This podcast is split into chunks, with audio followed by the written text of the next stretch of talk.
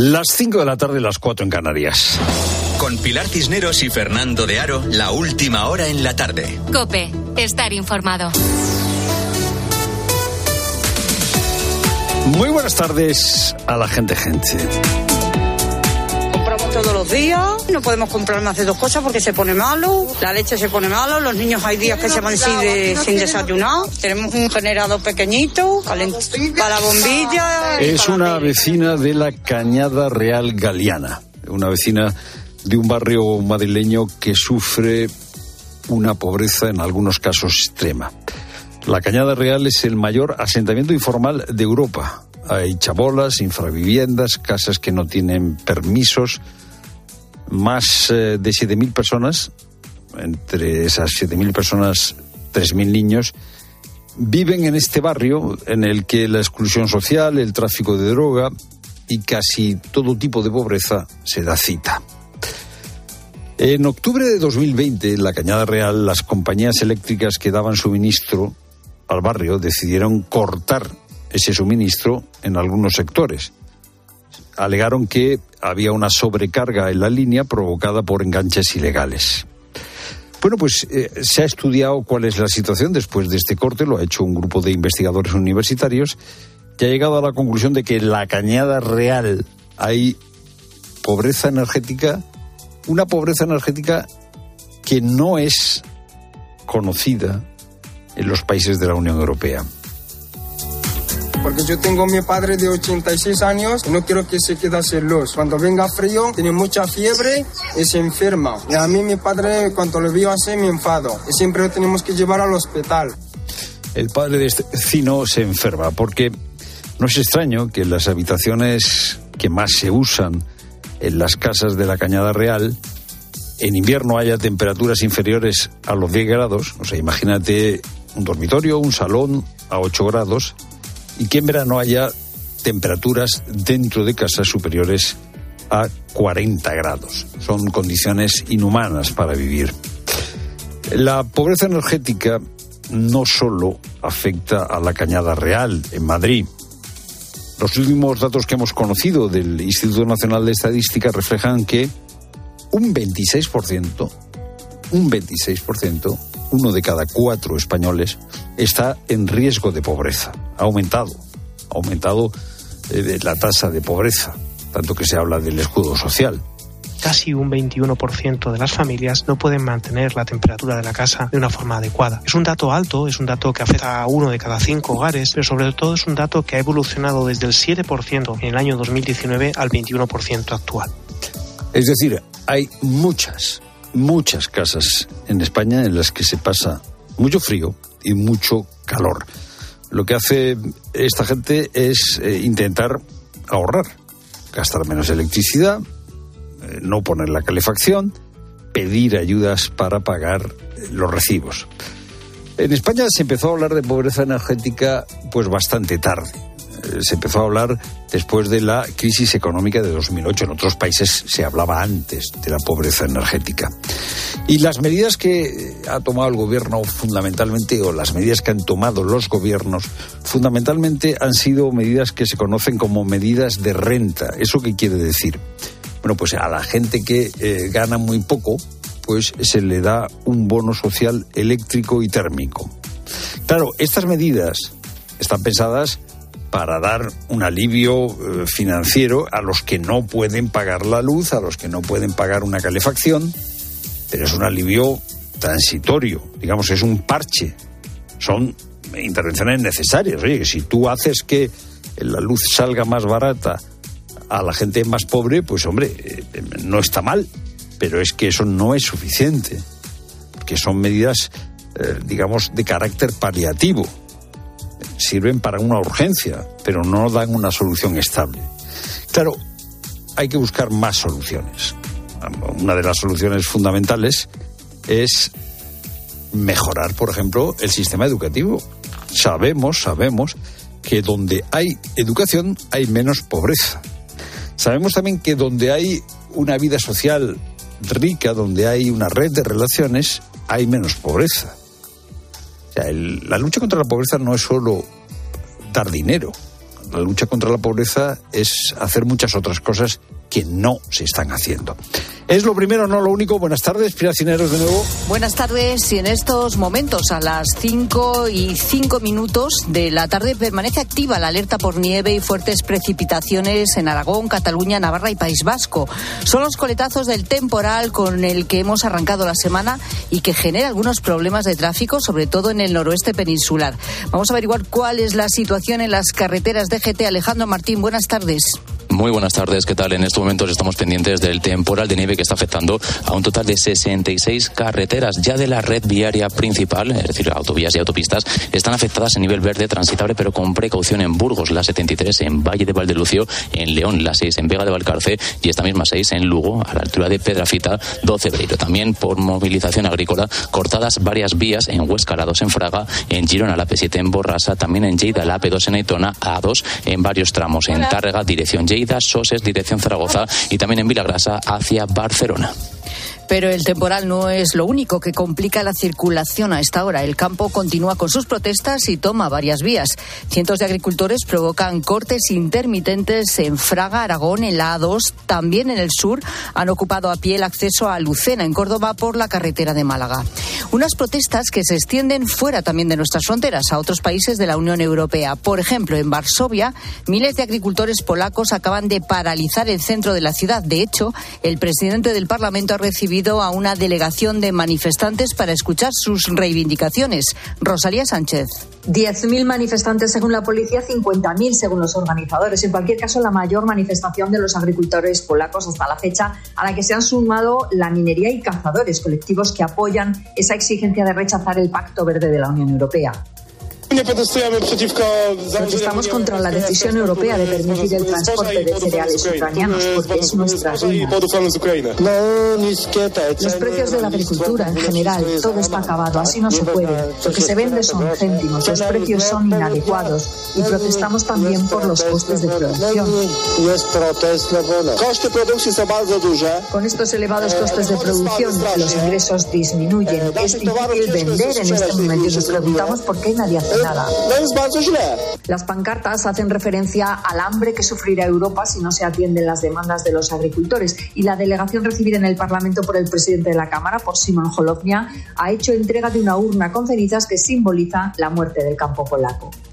Y acabamos de conocer que el juez decreta libertad provisional para la madre y el padrastro de la menor de 12 años de Malagón, en Ciudad Real, a la que iban a casar a cambio de 3.000 euros en Granada. Como medidas cautelares, no podrán acercarse a la menor a menos de 300 metros durante 45 días. Se les ha retirado el pasaporte y tienen prohibido salir del territorio nacional. Están imputados como presuntos autores de un delito de coacciones en la modalidad de matrimonio forzado. Y la Liga se suma a la denuncia del Sevilla contra el Real Madrid, Luis Munilla. Es la denuncia que interpuso el Sevilla ante competición por el vídeo del Real Madrid sobre los árbitros previo al partido entre ambos clubes. Hoy el presidente de la Liga, Javier Tebas, ha confirmado que la Liga se persona en esa denuncia contra los vídeos del Real Madrid. Ya no es que sea un tema de la libertad de expresión. En el ámbito del deporte va contra el buen orden deportivo, ¿no? que creo que además está en nuestros reglamentos como un, un elemento, una infracción. ¿no? Está bien la crítica, está bien decir que a veces las cosas no están bien, pero constantemente el recochineo todas las semanas, la superioridad, lo haremos cuando queramos, porque eso es el mensaje que dicen. Cuando yo creo que el Real Madrid, yo soy madridista, como club señor que ha sido, no puede ser ese su argumento, ¿no? Hoy vamos a conocer al primer finalista de la Copa del Rey. Se van a enfrentar en Anoeta, Real Sociedad y Mallorca en la vuelta de semifinales después del 0-0 de la ida. Y así suena hasta ahora la afición del Mallorca en San Sebastián.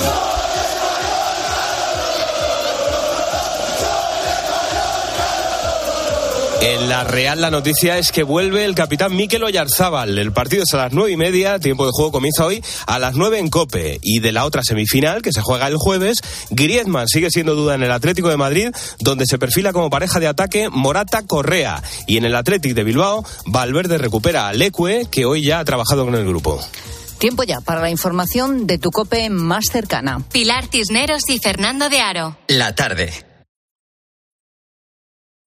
Nara Seguros de Salud y Vida te ofrece la información de Madrid. ¿Qué tal? Buenas tardes. 11 grados en la puerta de Alcalá. Mañana nos espera un día con ambiente soleado, con máximas un poco más altas que hoy. Sigue cortada la línea 6 de metro entre las estaciones de Moncloa y Alto de Extremadura en ambos sentidos por asistencia sanitaria.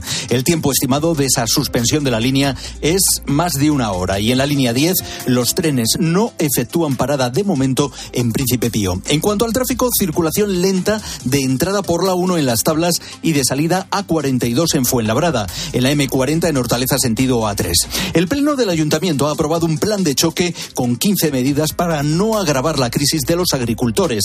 Más Madrid, PSOE y Vox han votado en contra de la moción que ha salido adelante gracias a la mayoría absoluta del PP. Escuchas la tarde con todo lo que te interesa con Pilar Cisneros y Fernando de Aro.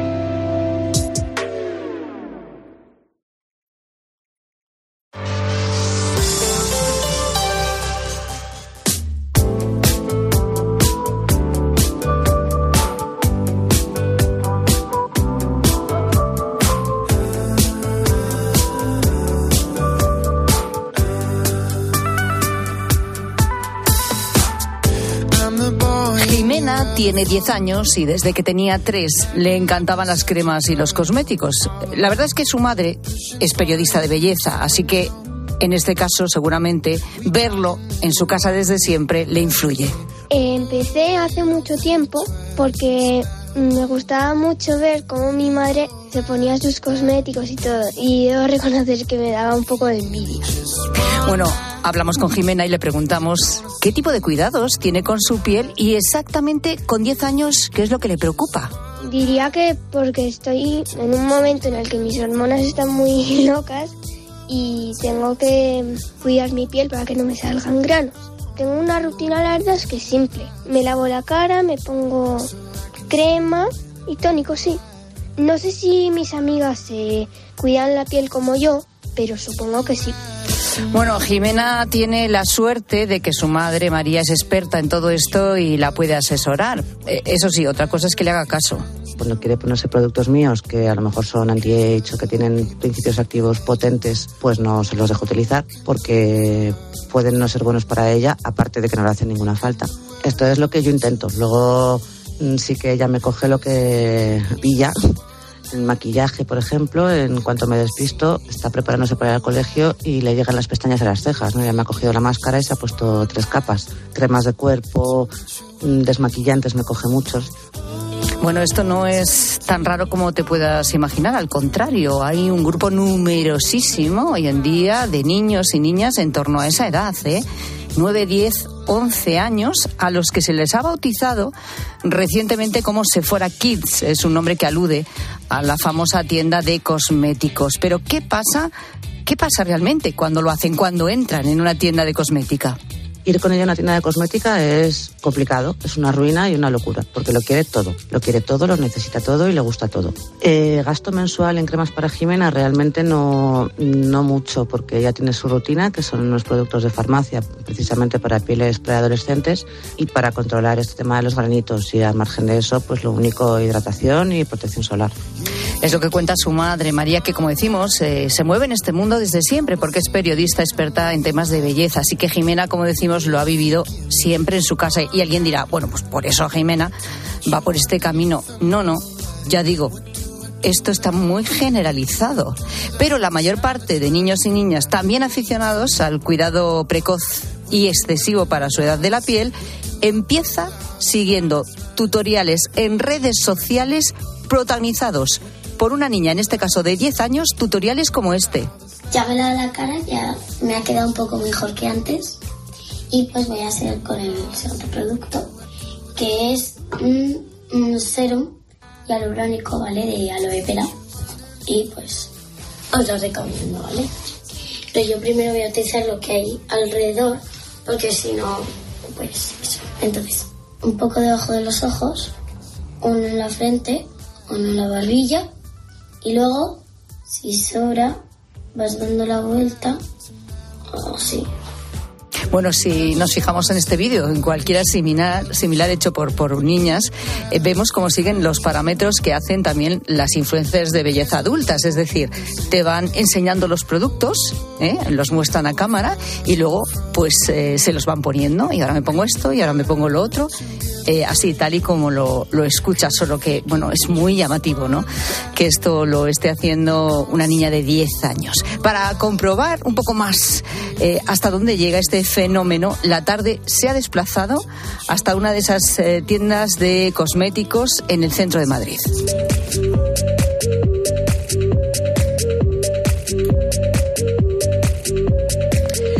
Las cinco y media de la tarde cuando llegamos al comercio, está de bote en bote, y apostados en una conocida marca de belleza, en ese stand nos encontramos con Ulises y Viviana, que son dos de los eh, que nos atienden, ¿no? Esta tienda. Y les preguntamos a ellos, ¿es real el interés de las niñas por los productos de belleza? Ayer incluso me pasó con una niña de 8 o 9 años que vino preguntando sobre una base de maquillaje. Nosotros estábamos con una compañera que era de la planta menos uno de la zona de parafarmacia que entiende más del tema y nuestra primera reacción fue de para tu madre, ¿verdad? A lo que la niña nos responde, no, para mí.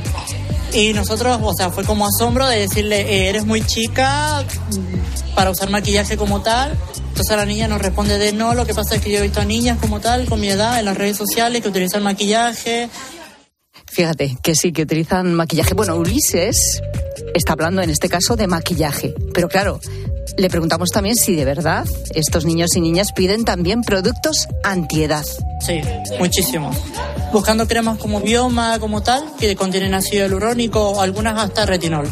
Que el retinol sabemos que es para minimizar la línea de expresión y demás, anti-age. Anti Colocándose esos productos, lo que hacen es, llegan a los 20, digamos, 15 años y tienen que ponerse productos más fuertes en la piel. Que sean más abrasivos porque la piel está acostumbrada a productos desde chico entonces tienen que colocarse algo más fuerte.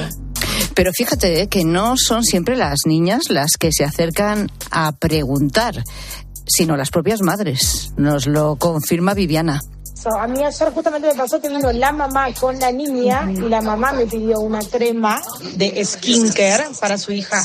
Y yo le dije, líneas de teenagers tenemos arriba. Sí. me dijo, no, no, pero no quiero teenagers, yo quiero una marca para ella. Y ahí fue cuando le ofrecí algo de Clinic porque es hipoalergénico, eh, dermatológicamente testeado, pero la niña tendría 9, 10 años y quería empezar a hacer todo lo que era la rutina de skincare, hidratación, limpieza y tal.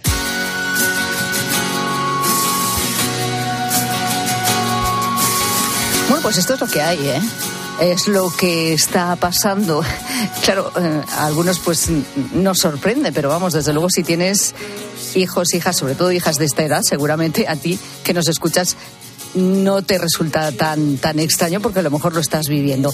Y seguro que te preguntas si los cuidados que estas niñas están buscando para su piel son realmente necesarios o incluso pueden ser perjudiciales. Bueno, pues lo que en realidad necesita una piel inmadura de una niña de estas edades es esto mejor regalo que le podemos hacer a nuestros hijos es asegurarles una buena fotoprotección en los 20 primeros años de vida, ya que hoy en día sabemos que la mayoría del daño solar que predispone a desarrollar cáncer de piel en la edad adulta se acumula en los 20 primeros años de vida. Por tanto, los niños, sobre todo niños y preadolescentes, no necesitan más que una buena hidratación de la piel y una buena fotoprotección.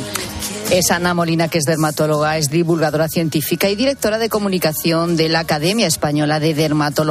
Y puesto que la principal preocupación entre estos niños es la aparición de los primeros granitos del acné, acné la doctora Molina añade que hay que hacer. Sí que es cierto que algunos preadolescentes y adolescentes empiezan a notar la aparición de pequeños granitos, es decir, un acné incipiente, y en estos casos podemos utilizar también principios activos o cremas que tengan ah, eh, acción antiacné, pues normalmente suelen incluir principios activos como los hidroxiácidos, especialmente los beta hidroxiácidos como el ácido salicílico. Bueno, eh, pero la preocupación por el acné, sobre todo en la adolescencia, es algo que ha pasado durante hace muchísimos años. Quiero decir que es lógico, yo creo que todos lo, lo hemos vivido ¿no? a lo largo del tiempo. Pero es que esto de lo que estamos hablando es un fenómeno realmente nuevo. Estamos hablando directamente de lo que se llama skincare, es decir, de cuidados a todos los niveles en niños, en niñas sobre todo, de, esa edad, en torno a los 10 años, es decir, desde limpiarte profundamente la piel todas las noches, desmaquillar con productos específicos, eh, hacer luego un tratamiento, ponerte serum, ponerte cremas antiedad. Cremas antiedad con 10 años. Ojo, ¿eh? Bueno, en los últimos tiempos han aumentado además las consultas de los padres a dermatólogos para preguntar qué tipo de rutina cosmética necesitan sus hijos. Entiendo que ante la preocupación de lo que están viendo en casa, ¿no? El hecho de que se informen es de, entrada una buena noticia, porque en caso de usar productos inapropiados, mira, esto es lo que podría pasar en su piel joven. Normalmente hay una serie de activos conocidos como principios activos antienvejecimiento que incluyen el famoso retinol, que forma parte de la familia de los retinoides, o los hidroxiácidos, que son activos exfoliantes, es decir, provocan un pelado superficial de la piel para que la piel se tenga que renovar a diario y no le dé tiempo a formar tantas manchas, tantas arrugas, etcétera. Entonces, estos principios activos provocan irritaciones en casi todos los tipos de piel. O sea, que ojo con esto, es que estamos hablando de pieles muy, muy jóvenes que tienen su propia producción de colágeno. Bueno, y sobre este fenómeno le preguntamos también si considera que tiene algún tipo de responsabilidad la industria. Yo creo que la industria de la belleza tiene gran responsabilidad en esta obsesión por, por, la aplicación de cosméticos, las rutinas de skincare o el cuidado de la piel. Mm, no solo la, la industria de la belleza, también las redes sociales, porque esta, esta moda se está viralizando principalmente a través de las redes sociales. Y yo creo que no es más que eh, la continuación de otra moda que surgió hace cuatro o cinco años ya, en las que, eh, bien por el Día de la Madre o bien por el cumpleaños de las niñas, se les regalaba tratamientos estéticos.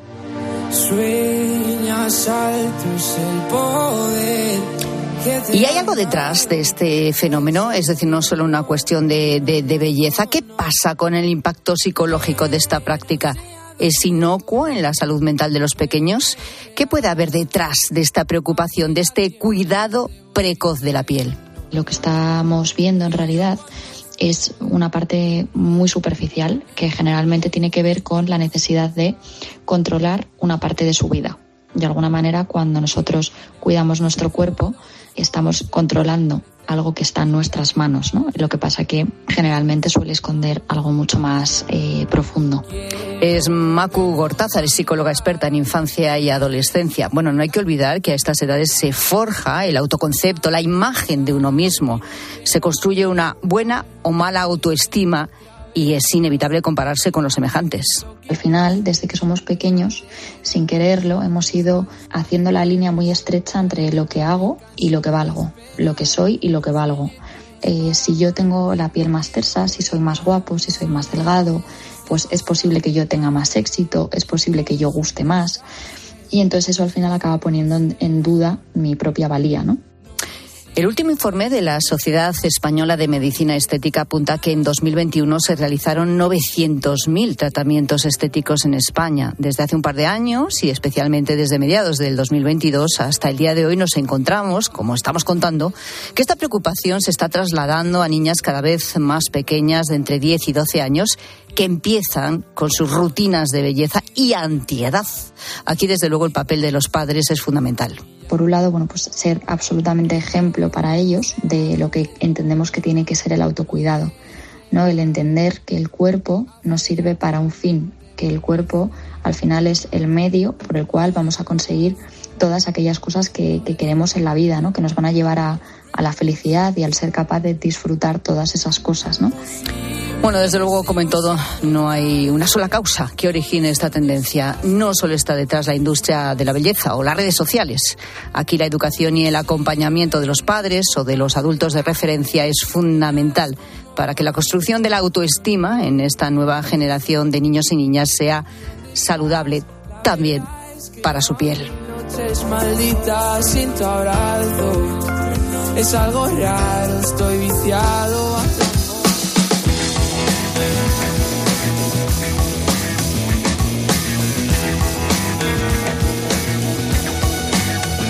La verdad es que en el grupo mixto ya estamos al completo. Este que habla es Néstor Rego, que es diputado del BNG, está en el grupo mixto. Es uno de los ocho diputados que están en este momento en el grupo mixto.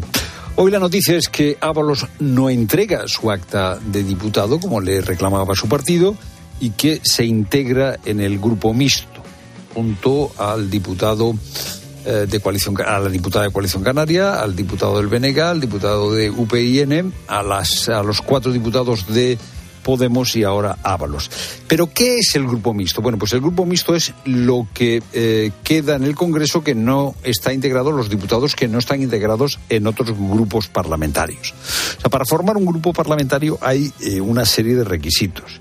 Se requieren al menos 15 diputados. Y si no se tienen 15 diputados, hay que tener por lo menos 5 diputados, siempre y cuando se tenga un 15% de los votos en las circunscripciones donde se haya presentado ese partido político. Bueno, ¿por qué es tan importante el grupo mixto en esta legislatura? Bueno, pues eh, por varios motivos, pero fundamentalmente porque la mayoría que sostiene al gobierno es una mayoría muy débil. Y Sánchez necesita eh, todos los votos, salvo los del PP, que no se los van a dar, y los de Vox, que no se los va a dar, necesita todos los votos de todo el resto de grupos parlamentarios y tres votos más del grupo mixto. Es decir, eh, con la, eh, la decisión de Ábalos, pues se le complica a Sánchez un poquito más la legislatura. ¿Cómo funciona el grupo mixto cuando hay que realizar intervenciones parlamentarias? Porque el resto de los grupos pues tienen a su portavoz, su portavoz sale y defiende su posición. Hay dos posibilidades. La posibilidad de que todos los diputados del grupo mixto digan, oye, pues tú fijas la posición del grupo mixto, se lo dicen a un diputado y ese diputado habla en nombre del grupo mixto. Esto suele ser raro por una razón muy sencilla, porque dentro del grupo mixto hay de todo. Es decir, no es lo mismo la posición del BNG que la de UPN. UPN no va a coincidir con el BNG. Entonces, ¿qué es lo que se hace? Bueno, pues se reparte el tiempo. Lo que pasa es que solo se puede hacer tres partes del tiempo total del grupo mixto. Solo pueden intervenir tres diputados. Ahora va a haber un problema. Por eso eh, Néstor Rego del BNG está tan molesto con la llegada de Sánchez, porque eh, de Ábalos, perdón, porque ahora va a haber más eh, diputados eh, y menos tiempo para repartir. Y no solo es un problema de tiempo. Aquí llegamos al asunto del dinero, al dinerito. Cada grupo parlamentario tiene una subvención establecida por el reglamento del Congreso de los Diputados. Si hay más diputados en el grupo mixto, el dinero se tiene que repartir entre más diputados. Por eso, quizá por eso, los diputados del grupo mixto no están muy contentos de la llegada de Ábalos. Hoy estamos contándote la historia mm, de una persona que fue a un bar buscando a otra con la que se había citado y eh, eh, confundió, como no la conocía, eh, confundió al camarero. Pensaba que el camarero era la persona con la que tenía la cita y le estampó un beso, no sé si un beso, dos, tres, cuatro, cinco. Uno, uno. ¿Uno solo? Sí. Ah, uno solo, pues que, es casa. Ya está montándose la película. ya la novela, hombre. Sí, sí, sí. Si era francés, pues tres besos.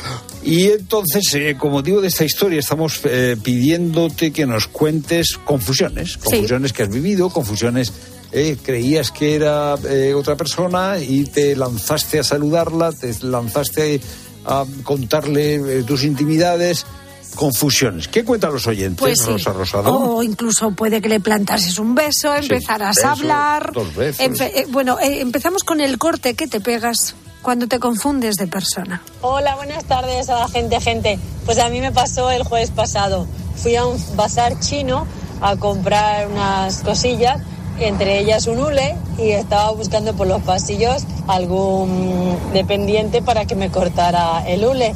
Y vi a un chino que estaba con un carro y le digo, por favor, ¿me puedes cortar el hule? Y me dice, yo no trabajo aquí, señora, yo estoy coplando. Se me quedó una cara y yo, ay, disculpe, como también es chino, no sé, no, sabía dónde meterme. Bueno, lo arregló, ¿eh? Metí la pata, pero bueno, aún me acuerdo y aún me río. Bueno, buenas tardes. A mí, lo que me produce, a mí lo que me produce mucha vergüenza es tener que decirle a alguien que no soy yo al que está buscando. Ya, ya, ya, y es como una vergüenza ajena. Y dice, no, si yo no soy, me parece que te confundes y tal y cual. Es un poco, eh, digamos, eh, molesto tener que decirlo. Y luego ya lo remate diciendo, ay, perdona, es que como eres chino pensé que eras tú. a ver, pero que esto nos pasa a todos en cualquier tienda. Sí, ¿eh? como si 1.500 millones de chinos fueran todos iguales. Bueno, pero qué corte, de verdad que sí. Lo peor de todo, fíjate, es que se confundan y encima te echen la bronca. ¿Qué te parece? A ver, buenas tardes, gente, gente. Hace muchos años años. Yo tenía un Renault 5 Super 5 de color rojo, matrícula de Madrid. Muchos años. Y estaba esperando a mi novia en la estación de Renfe de Oviedo. Bueno, pues eh, subió una chica sin mirarme a la cara, empezó a echarme la bronca, que como era así, que como la había dejado esperando tanto tiempo y tal, hasta que se dio la vuelta y vio que no era la persona que ella esperaba. La cara del hombre, imagínate, la otra Pero la aguantó, aguantó la chapa. Sí, sí, sí, Eh, Estoicamente aguantó la chapa. ¿eh? Si es que has llegado tarde. to- Todavía llegaba más tarde porque no había aparecido. ¿eh? Yo, yo hubiera hecho lo mismo con darle verle la cara a la chica cuando se, se, se Tú hubieras diera cuenta. que soltara todo lo que tuviera que soltar. Efectivamente, hasta Ya. que te mire y te dice, ay, perdona, Pero pero, tú, si no eres tú. tú, a ver, tú puedes estar muy enfadada, pero tú te subes en un coche y, hombre, eh, A veces te ciega el, emba- el, el- el Eso- enfado. eso Fernando. será, eso Vas será. ciego ahí, vas enfadado. vas ciego, vas ciego. Claro, claro. tarde, ¿Cómo es posible que te tenga esperando? Y otras veces, fíjate, la ceguera te da pues porque no, no te das cuenta. Hay que asegurarse bien antes de decir o de hacer ciertas cosas. Lo mío fue una confusión en Euro Disney cuando estaban haciendo el desfile en la que yo estaba filmando al lado de mi esposa. Mi esposa la tenía cogida, se soltó un momentito y la volví a coger sin separar la cámara de mi ojo y agarré un hombro creyendo que era el de mi esposa y una cintura creyendo que era la de mi esposa y por lo menos estuve cinco minutos así hasta que me di cuenta que era una señora japonesa que no os podéis imaginar la cara la cara que puso cuando me vio. Saludo. Oye, pero si fueron cinco minutos, la señora japonesa estaba encantada. Eh, aguantó. Ah, bueno, aguantó y la japonesa. O es que el contacto Fíjate. físico en, en las culturas orientales no hay mucha costumbre. Eh, a, a lo mejor la señora japonesa estaba descubriendo un mundo, ¿eh? Esto tiene muchas lecturas. A ver, eh, eh, Una es esta- esa, una esta, es esa, La señora ¿no? japonesa dice, Está "Oye, encantada". Pues a mí estos, estos latinos, esta gente del sur de Europa me encanta. qué Eh, cariñosos, Sí, ¿eh? oye, encuentran a alguien que no conocen, pues le, le- le cogen por la cintura y tal. También es que el oyente era un poco atrevido, porque no digo por coger a, a- a la japonesa, sino, hombre, pues tiene la cámara pegada, si tiene el ojo pegado a la cámara. ¿Dónde coges? ¿Dónde Eh, ¿dó- coges la dónde va? cintura? Exacto, ¿dónde va? ¿Dónde va? Y luego me gustaría haber visto la cara de la mujer cuando ve al marido eh, agarrado a la Ah, japonesa. ah, que esa es una claro, tercera pata claro. de la historia, ¿eh? La tercera pata es si la mujer empezó a pensar, esta es la otra que lejos ha ido a buscársela. Imagínate la que Eh, se podía haber montado ya, en, en ya- Disney. ya veía yo unos mensajes raros en el, en el WhatsApp. ¿eh? Qué lejos ha venido a buscársela. Sí, bueno, sí, sí. eh, eh, no hacemos más películas, dejamos a los oyentes que las hagan. Confusiones, ¿dónde nos mandan sus mensajes, Rosa? Venga, 607 15 06 02. Escuchas la tarde. Con Pilar Cisneros y Fernando de Aro. Cope, estar informado. Si afecta tu bolsillo, le interesa a Carlos Herrera. El gobierno italiano ha reducido el paro recortando los subsidios. Anda. Mira, sí, con todas las reservas del mundo sobre el conjunto de medidas del gobierno presidido por Giorgia Meloni, una de tipo económico pues nos ha sorprendido especialmente. Se trata del recorte de la que allí se denomina renta ciudadana. Aunque esta decisión pues fue súper criticada, los datos indican una reducción significativa en el desempleo. Carlos Herrera, Marc Vidal y tu economía. De lunes a viernes desde las 8 de la mañana. En Herrera en Cope.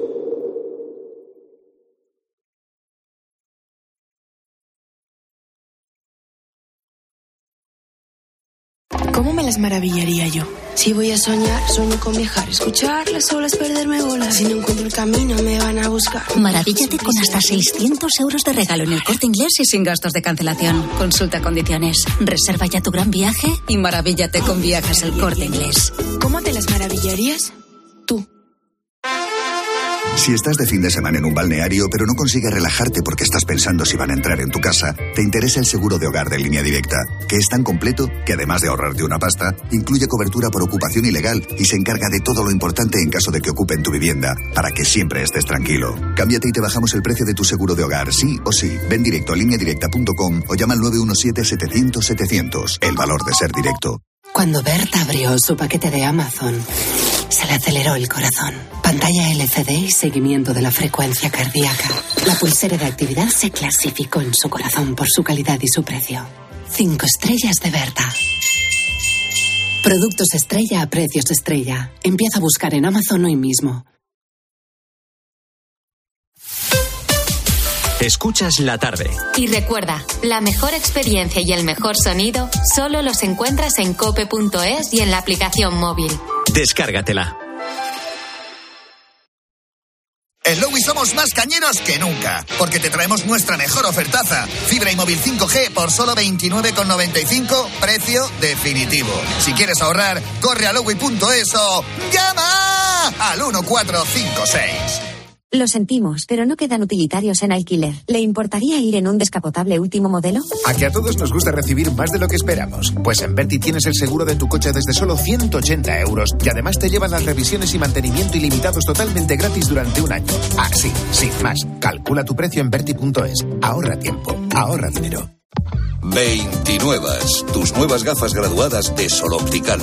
Estrena gafas por solo 29 euros. Infórmate en soloptical.com. Tenemos vientos que impulsan el país de Finisterra Tarifa. 1.300 saltos de agua. Y 2.500 horas de sol al año que pueden iluminar todo un país. Tenemos una materia prima inagotable y la capacidad de transformarla en una fuerza imposible de frenar. Solo nos falta creérnoslo. Hay luz en el futuro y es eléctrica. AELEC, Asociación de Empresas de Energía Eléctrica. EDP, Endesa e Iberdrola. Los fines de semana en la radio. Le pega de lujo, ¿eh? Con su pierna buena, ¿no? Con la buena y hasta con la mala. El deporte con Paco González, Manolo Lama y el mejor equipo de la radio deportiva. Este programa hace cosas muy raras. Los fines de semana todo pasa en tiempo de juego. Todo pasa en Cope.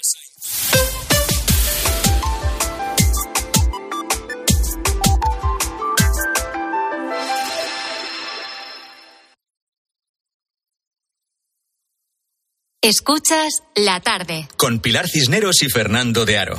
Cope, estar informado.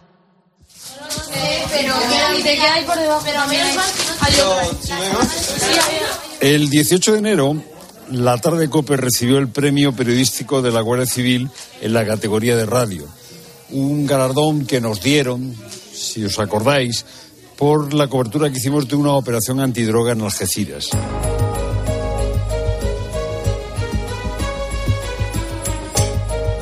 Con los fusiles al hombro, cascos puestos, silencio. Acaban de dar la orden, vámonos. Pistola en mano, ya están. Han empezado a entrar en la casa. ¿Cómo ha sido? Había dos personas en su interior. No ha hecho falta usar el ariete ni otros elementos para entrar en la, en la vivienda. Mientras la Secretaría Judicial está tomando declaración, vamos a seguir al equipo de perros que va a entrar a hacer el registro en búsqueda de la droga. ¿Por qué juega ahora el perro? Porque a su recompensa, después de buscar y encontrar, ese es su, su método de búsqueda, a través del juego. ¿Este es el perro del ladro o el perro Del dinero. O sea, que ha encontrado dinero. Sí. No puedo decir una cantidad, pero sí podían ser miles de euros, ¿no? Muchos miles de euros. Correcto. Yo ahí fui testigo de cómo trabaja la Guardia Civil en situaciones complicadas, de cómo se preparan los equipos, de cómo se eh, adiestran a los perros para que encuentren el dinero y la droga. Eh, por este reportaje, ya digo, la Guardia Civil nos dio un premio y lo que hemos decidido, Pilar Cineros y yo, es que este premio lo donábamos, lo donábamos a un grupo de amigos, a una ONG que se llama Bocatas. Estoy precisamente en su local, bueno, local es un- una manera de llamarlo, esto es un garaje, un garaje eh, muy grande, donde hay cajas de comida, donde hay gente que está trabajando. ¿Y por qué le hemos donado a esta organización o a esta ONG? Bueno, pues porque, entre otras cosas, lo que ellos hacen es eh, dar de comer a eh, gente que es víctima de la droga, que en uno de los barrios marginales de Madrid pues consume droga y, y- y vive las consecuencias de, de la droga. Bueno, pues aquí está Jesús de Alba, que es el que está al frente de todo este tinglao. Jesús, buenas tardes. Buenas tardes, ¿qué tal? Eh, cuéntanos qué es lo que estamos viendo, porque yo veo cajas por un lado, eh, por otro lado veo eh, bolsas de comida y luego gente trabajando por aquí, muebles. Cuéntanos qué estamos viendo. Pues bueno, esto es una multiactividad. Lo que, lo que tenemos esencialmente es sobre todo alimentos, alimentación. Ayudamos a familias y damos de cenar, como bien has dicho, desde hace 28 años, todos los viernes por la tarde-noche, ahí en el pueblo marginal de Valdemín Gómez, a toda Yonquilandia, a todos los drogadictos que andan por ahí, que ya muchísimos son amigos nuestros y muchos pues que quieren salir pues es a, través de una relación con nosotros de amistad, que eso es principalmente lo que buscamos, que salgan del aislamiento y que tengan una relación humana como la que podamos tener nosotros que nos ayudan tanto, eh, sentimentales, de matrimonio, de amigos, pues puedan salir mucho más fácil adelante que si están absolutamente aislados. ¿no? Esta es la idea que llevamos adelante desde hace 28 años y que funciona estupendamente bien. Y aquí en el garaje, en la sede, lo que tenemos es pues como el centro de actividades de reparto de alimentación. No solo los viernes, sino también lunes vamos a Plaza Ópera y a ayudar a los sin techo. Y luego familias necesitadas que las entrevistamos y las que tienen necesidad, pues les ayudamos con alimentos también aquí, desde aquí. Esto es una mezcla de trastero, ah, porque hay mucho, hay tres o cuatro tresillos, eh, bolsas de, eh, de ropa, eh, comida. Oye, vamos a ver, eh, la droga. Eh, vosotros tenéis una larga experiencia de, acompañamiento, fundamentalmente, de gente que está enganchada. Es muy difícil salir de la droga. Es muy difícil y sobre todo estando aislado, porque es como un infierno, como un agujero negro que, que te absorbe y bueno, nosotros un poco al sistema que vive el, el, drogadicto, el ciclo vital que vive dentro del mundo de la droga, le llamamos un poco la rueda. Porque es verdad que está el infierno, lo del poblado, que optan por salir. Pero una vez que han salido a través del sistema de salud psíquica y, y, y bueno, pues de pisos, de Servicios ayudas, sociales. ¿no? servicios sociales y de ayudas de diferentes asociaciones, una vez que salen limpios, ¿qué es lo que sucede? Pues que salen a una ciudad donde no conocen a nadie, donde solo conocen a gente del mundo de la delincuencia y donde están cómodos ellos en este mundo, donde vuelven el 89 o 80% de ellos pues al sitio, al punto de partida donde han llegado. Entonces le llamamos un poco el sistema a la rueda. ¿Cómo se rompe este sistema, esta rueda en la que viven permanentemente? Pues metiendo, socializándolos y metiéndolos en una relación de amistad con gente que está fuera de este mundo de la droga y que ellos, una vez que han salido de este infierno, se encuentren más cómodos con nosotros que volviendo con sus antiguos amigos de la droga. Es sencillísimo, pero muy revolucionario porque no lo hace nadie. Oye, y además de todo lo que estoy viendo, aquí también tenéis una cocina. Tenemos una cocina donde... ¿Está en marcha ahora? Está en marcha, está en marcha. ¿Podemos ir a verla? Sí. Eso es. Tenemos también abogados que ayudan a inmigrantes. Tenemos aquí todos los sofás que has dicho. Pues esto es muebles que para eh, eso, a, la, a, las familias nuevas que empiezan de inmigrantes en sus casas, Ajá. pues les llamamos los sofás. Les montamos la cocina, hacemos de todo. Estamos avanzando por un pasillito. Aquí hay tres, cuatro, cinco neveras. Eh, muy buenas tardes. Buenas. ¿Qué estáis haciendo ahora mismo en la cocina? Ah, mira, aquí hay. ¿qué? ¿Pero cuántos voluntarios tenéis? Tenéis muchísima gente aquí. Aquí Bocatas es todo voluntarios por ahora, no hay ni una sola nómina, así que, que podemos ser aquí unos 15, 20 en la cocina que está montando para, para salir ahora a Madrid y llevar a, a, la gente desfavorecida pues la... Vamos a asomarnos aquí a, a la, al fuego. Hoy que estáis preparando, buenas tardes, ¿qué estáis preparando? Buenas tardes. Pasta, ¿no? Pasta, sí. Pasta. Fideos con garbanzos y pollo. Qué bueno. Fideos, garbanzos y pollo. Ahí lo está diciendo Yolanda. Es un guiso de fideos, garbanzos y pollo. ¿Eh? Y entonces los empaquetáis y esto es lo que eh, se reparte luego en gente. En la Plaza de Ópera. La Plaza de Ópera es un sitio en Madrid donde hay mucha gente. También ya hemos hecho esto, bocadillos de atún con verdura. ¿Vale? Es eh, gente que vive sin techo, sin casa. Sí. Personas que están dentro de la exclusión social. Gracias. Oye, y, y Jesús, y esto, eh, claro, hay que comprarlo, hay que comprar eh, comida. Eh, cuesta dinero, cuesta dinero, así que estamos súper agradecidos a la donación que nos habéis hecho. No, pero digo, ¿y de dónde qué os mantiene a vosotros? Nos mantiene Banco de Alimentos, no en gran proporción, pero un poco y porque ahora sabes que han sustituido todo el sistema de ayudas alimentarias con el tema de tarjetas monedero este año, entonces sí. tenemos muchísima incertidumbre, no tenemos ni idea de qué va, qué va a suceder, si nos vamos a quedar sin alimentos nosotros, las asociaciones, y luego también muchos supermercados. Con este proyecto de ley que hubo de, de segunda oportunidad de los alimentos, sí. pues se ha puesto muy de moda entre los supermercados, grandes cadenas, decir, oye, pues vamos a los alimentos que están a punto de caducar, vamos a darlos a las asociaciones que los puedan aprovechar para estos fines y nos ¿Y eso funciona? Funciona estupendamente bien. Bueno, oye. Sí, sí. El antiguo concepto de caridad sí. este, pues ha vuelto de alguna manera con esto de, de, de, cuidar el medio ambiente y de dar segunda oportunidad a los alimentos, de no tirar tanto desperdicio, cuidar el medio ambiente, pues nos ha venido estupendo también a las asociaciones pues para, para ayudar a este mundo marginal. Sigue muy bien. Pero es curioso porque eh, eh, tanto en el mundo de la droga como en el mundo de eh, los sin techo, o sea, se trata de combatir no solo con, con- eh, contra la falta de medios, sino contra la soledad. Me da la sensación de que el objetivo es combatir la soledad. Absolutamente. De hecho, nosotros llevamos 28 años. Eh, hasta hace 8 o 9 años no estaba nada de moda este enfoque, el enfoque de la relación humana. Y no sé por qué, está todo muy ideologizado, que es izquierdas, derechas, lo de los pobres, lo de los no pobres, lo de tal. Y es verdad que de un tiempo a esta parte se ha abierto todo el ámbito de lo humano y todo el mundo entiende que el de la pobreza es un problema humano y tiene que tener una respuesta fundamentalmente humana. En realidad, estos espaguetis, esta comida, es una excusa para entrar en relación con esta gente. Para charlar con ellos, para hablar con ellos. Vamos, es que además se sienten porque tú imagínate eh, una gente que solo o prácticamente consume servicios sociales y que prácticamente servicios sociales siempre suelen estar colapsados, siempre hay colas, siempre todo el mundo te exige orden y de repente llegamos nosotros y les tratamos como personas. Hola, ¿cómo te llamas? ¿Qué tal estás? Mientras están en la cola esperando a recoger alimentos, les, les preguntamos por su vida. Entonces, claro, están agradecidísimos porque no suelen encontrarse con este tipo de humanidad en los servicios sociales a los que se suelen enfrentar a diario ellos mismos. ¿Y por qué hay tanto voluntario aquí? ¿Y, y por qué vienen? Pues es, pues esa es una sorpresa para nosotros como grupo de amigos los primeros, llevamos 28 años y, nunca ha habido tanta frescura como ahora, nunca hemos perdido esta frescura, esto es increíble y la verdad que es una sorpresa para nosotros, pero yo creo que es por, poner el acento en el punto humano, más que en el punto de la estructura, que también se necesita ¿no? dinero y se necesitan medios, la cocina, el garaje, el almacén, pero lo que atrae verdaderamente es este, este enfoque humano. Porque también a los voluntarios lo necesitan, este punto humano. Sí, o sea que el voluntario y la persona que se beneficia no son diferentes. Absolutamente para nada. De hecho, aquí, si te fijas, es una pena que no se pueda ver en, en- en pantalla, pero si te fijas, aquí no, sabi- no sabrías tú distinguir ahora mismo quién es voluntario de quién es ayudado. En- Eso es estupendo, ¿eh?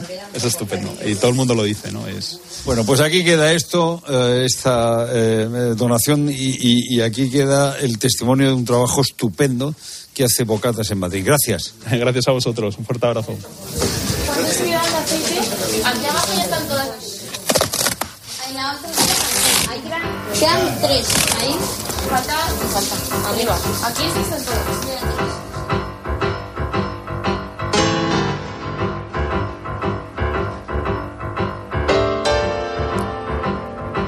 Y mira lo que te voy a contar ahora.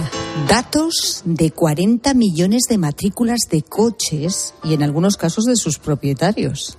Ese era el gigantesco almacén que había obtenido un ciberdelincuente de Murcia y que almacenaba en dos bases de datos creadas por él para este fin. A través de ella podía hacer consultas rápidas y podría haber obtenido, si hubiera querido, de la venta de toda esa información, pues un montón de, pasta, aunque asegura que no lo ha hecho. Los había robado en sedes electrónicas oficiales de la Administración de Murcia, Andalucía, Baleares y Canarias, según ha contado. La Policía Nacional lo ha detenido en Murcia. Bueno, vamos a conocer todos los detalles de este caso con nuestra colaboradora de Sucesos e Interior, Cruz Morcillo. Cruz, buenas tardes. Buenas tardes, Pilar, ¿qué tal? Pues bien, ¿cómo, cómo se ha conseguido detectar a este hacker? Pues mira, Pilar, la investigación comienza hace poquito, el pasado enero, cuando agentes la ha llevado a cabo la Comisaría General de Información de la Policía Nacional. Bueno, pues los agentes de esta comisaría que se dedican a, a- detectar estas vulnera- vulnerabilidades de seguridad tienen conocimiento de que se ha producido la exfiltración, como le llaman ellos, de aproximadamente 80.000 registros de datos de la Dirección General de Tráfico y que se habían obtenido a través de la página web de una página oficial de la Comunidad Autónoma de Murcia. El incidente de seguridad lo notificó la Dirección General de Informática y Transformación Digital y a partir de ahí los agentes empiezan a trabajar para ver quién está detrás, porque se sabía que se habían robado datos, pero nada más, ¿no? Y llegan hasta un joven de 27 años, bueno, joven, ya no sé si es joven, un hombre de 27 años que trabaja para una empresa informática que tiene obviamente conocimiento informático, pero nos dicen que no tiene exactamente el perfil de un hacktivista, ¿no? O de o de un hacker al uso, ¿no? Este es un poco eh, cómo se llega hasta él y hasta que lo detienen pues hace muy poquitos días. Pero estamos hablando de una cantidad ingente de, de datos, es increíble, Cruz. ¿Y cómo lo hacía exactamente? No sé en qué tipo de páginas entraba. Pues mira, Pilar, lo curioso, lo curioso es que la puerta de entrada es un formulario que seguro que muchos de nuestros oyentes conocen, el formulario 620, que es el que se utiliza para pagar el impuesto de transmisiones patrimoniales, en este caso cuando se vende un coche. Antes, antes, hasta hace poquito, por lo que nos dicen, ese formulario no pedía que el usuario se, se autentificara con un certificado digital. Ahora sí, ahora sí que hay que autentificarse.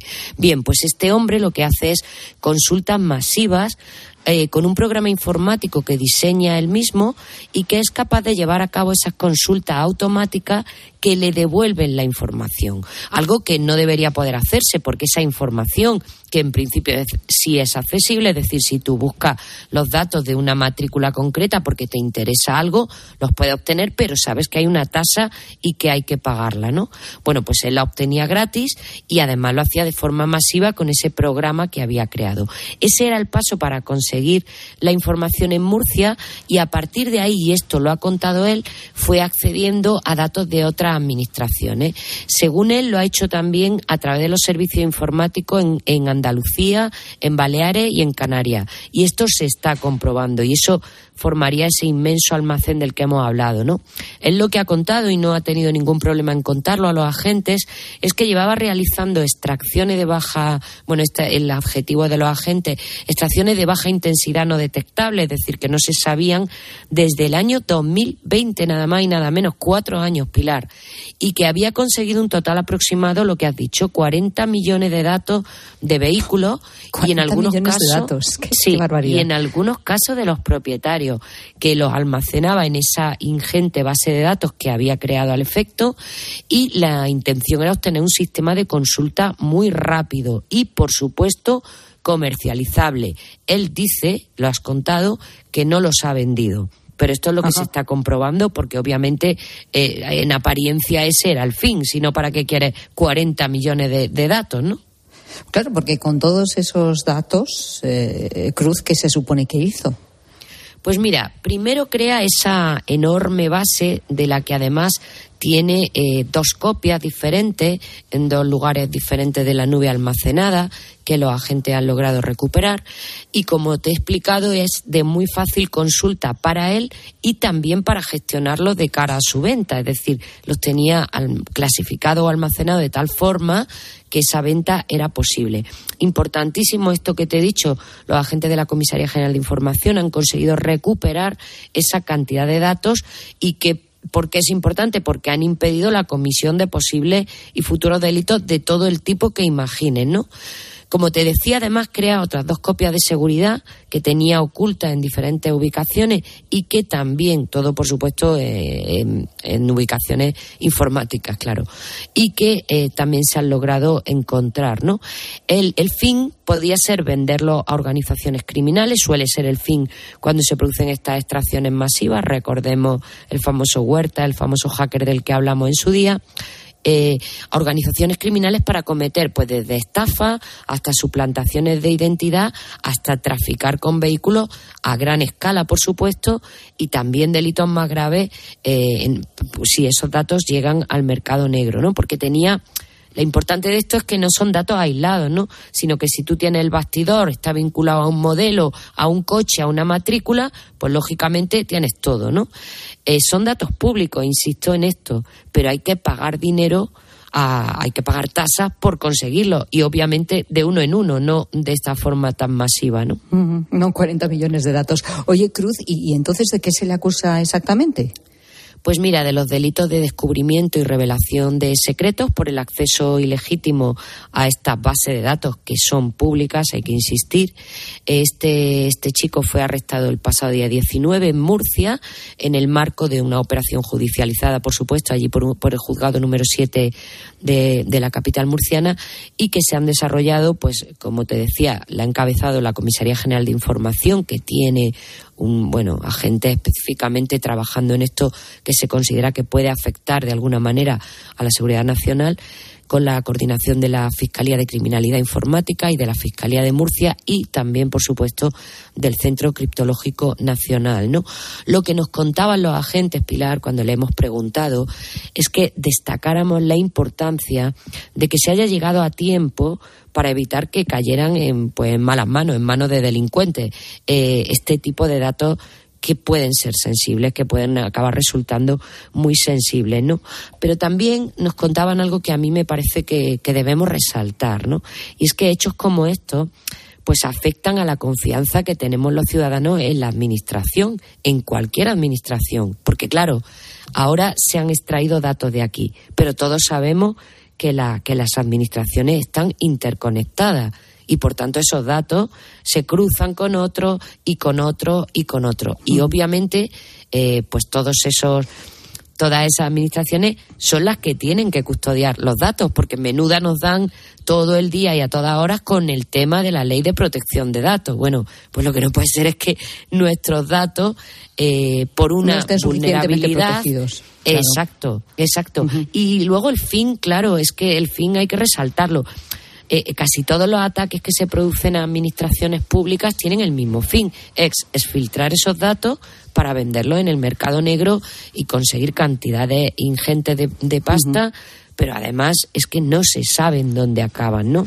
De manera que esto es lo más de peligroso. Todas estaba yo pensando, claro, es que eh, con esto de de los hackers. Hay gente que se mueve tan fácilmente ¿no? en, en este mundo, en, la, bueno, no, en el mundo de, de, ser capaz de entrar en cualquier ordenador ¿no? y extraer datos. Y, y luego la ciberdelincuencia, la la enorme importancia que, está obteniendo en los últimos años. ¿no? Tú, tú que te dedicas a procesos que más está creciendo. El que más está creciendo, ¿verdad, Cruz? Sin ninguna duda. Bueno, se han tenido que reforzar todo, está trabajando más agentes que nunca y pese a que hay una unidad específica dentro de la policía y de la Guardia Civil de ciberdelincuencia, luego en las comisarías general de información y también en información de la Guardia Civil tienen a mucha gente dedicada a esto porque está en cuestión la seguridad nacional, obviamente, si vulneran la página de un ministerio o de cualquier pues otro lugar, ¿no? Este es uno de los últimos casos, a, ver en qué queda, ¿eh? Cruz Morcillo, muchas gracias. Gracias, Pilar, buenas tardes. un abrazo.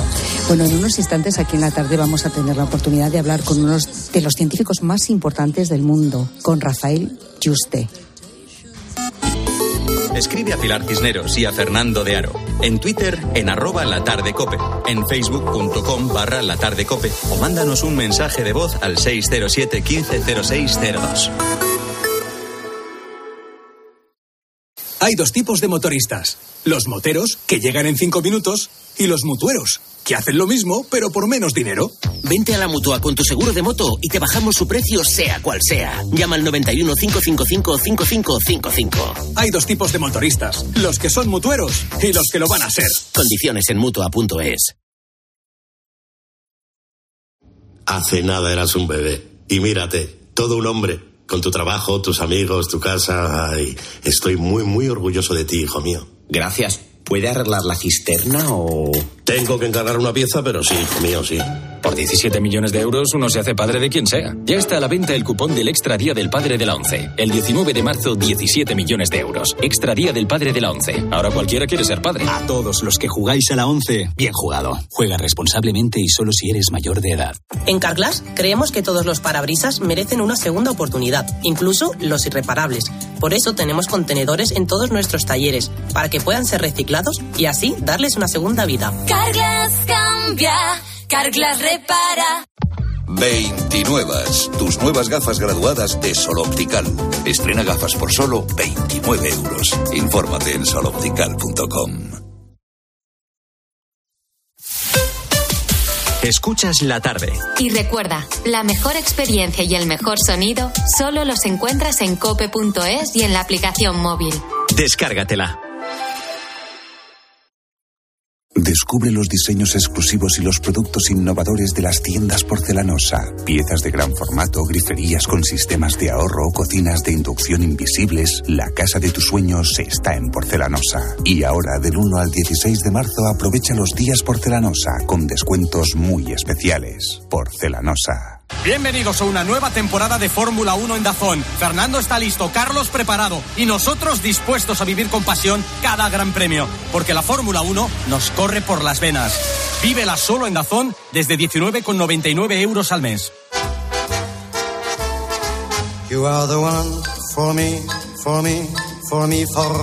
Hoy con Endesa tienes una oferta formidable. Elige Formidable Solar y ahorra 1.300 euros en dos años. Además, instala tus placas solares desde solo 58,97 euros al mes. Porque todo Endesa es formidable. Consulta condiciones y contrata ya en el 990 90 16, en los puntos de venta Endesa o en endesa.com y empieza a ahorrar. En Mediodía Cope buscamos respuestas a lo que te preguntas. Ay, a veces la, la, vida te pone en una tesitura difícil cuando un familiar cercano enferma y necesita cuidados. ¿Qué haces? Pues cada vez se piden más excedencias en nuestro país precisamente por este motivo. Así que muchísima gente no tiene más remedio que dejar de trabajar, al menos de manera temporal. Sí, solo en 2023 se incrementaron más de un 15%, cerca de 50. De lunes a viernes, de 1 a 4 de la tarde, Mediodía Cope con Pilar García Muñiz.